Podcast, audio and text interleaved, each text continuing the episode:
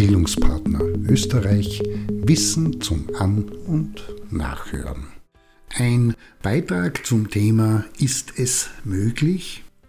Es gehört zum Wesen der Bildungsarbeit, dass man Menschen trifft und sich dabei nicht nur über Inhalte austauscht, sondern auch mit ihnen als Person beschäftigt und auseinandersetzt und dabei lässt es sich nicht vermeiden, dass man in der gemeinsamen Zeit mit ihnen sie auch ein Stück weit mal mehr und dann wieder weniger persönlich mit ihren hellen und dunklen wie auch den dazwischen schattierten Flecken erfährt und kennenlernt.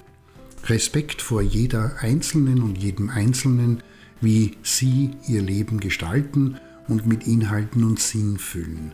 Das ist nicht das Thema, was sich aber ob der Beobachtungen immer öfter aufdrängt, sind Gedanken, die folgend komprimiert dargestellt sind. Wenn man also in einer stillen Stunde kritisch denkend auf das, was mit zivilisierter Welt bezeichnet wird und die Menschen schaut,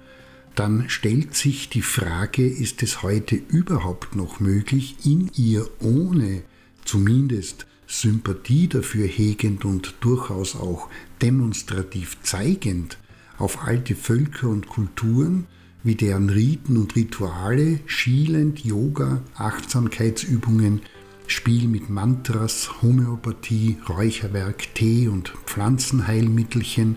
Rückzug in die Natur,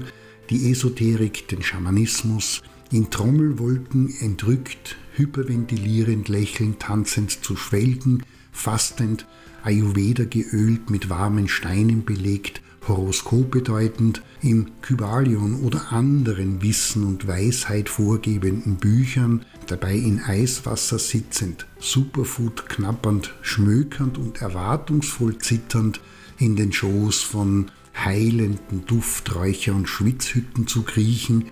und dabei in ein andächtig verzücktes Verrücktsein zu verfallen, um die Stille, das Ausgeglichensein und die Erleuchtung zu finden, um sich und das Glück zu spüren. Erstaunlich dabei ist nicht so sehr, dass die Menschen das tun, sie tun es halt, der Grund ist an dieser Stelle nicht wichtig, sondern dass sie dabei offensichtlich mehr den Methoden und Techniken sowie ihren Anleitenden und deren Annahmen und Überzeugungen auch wenn diese an den Haaren herbeigezogen und gedichtet wie erlogen sind, glauben und vertrauen, als sich selbst und ihrem eigenen Fühlen und Denken. Zwar wird rund um all diese Formen in den eingeweihten Zirkeln viel von Selbstbestimmung, Befreiung und Freiheit geredet, aber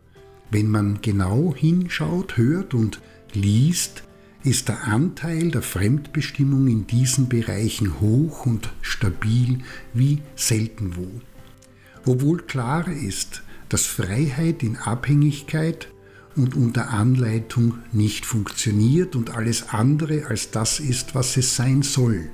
Freies Handeln ist immer eigenes Handeln und eigenes Handeln vollzieht sich nur dort, wo es sowohl im Denken wie auch im Handeln Eigenständigkeit und Unabhängigkeit gibt und das schließt weder die Zusammenarbeit mit anderen oder die Offenheit gegenüber der Welt und allem, das damit verbunden ist, aus. Wozu also steigen immer mehr Menschen auf so etwas wie ein Ich bin bei mir Vehikel, welches immer und wie verrückt das auch ist, mittels dem Frau, Mann und divers von quasi wissenden Fair-Männern oder und Frauen, das ist eher noch selten und die Ausnahme,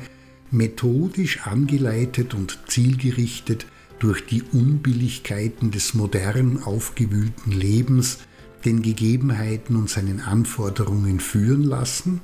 und dabei zunehmend sich selbst verlieren und mehr und mehr auch aufgeben.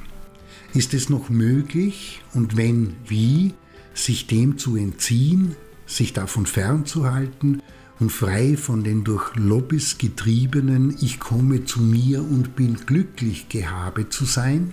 Oder ist es nicht vielmehr schon so etwas wie vom Mainstream diktierte Pflicht und wird erwartet und vorausgesetzt und ist damit etwas, genau das Gegenteil von dem, das es vorgibt zu sein,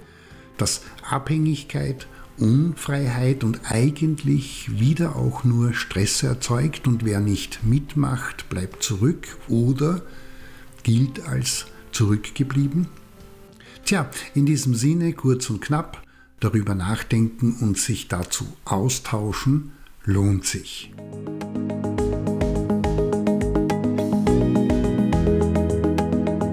Das war Bildungspartner Österreich Wissen zum An- und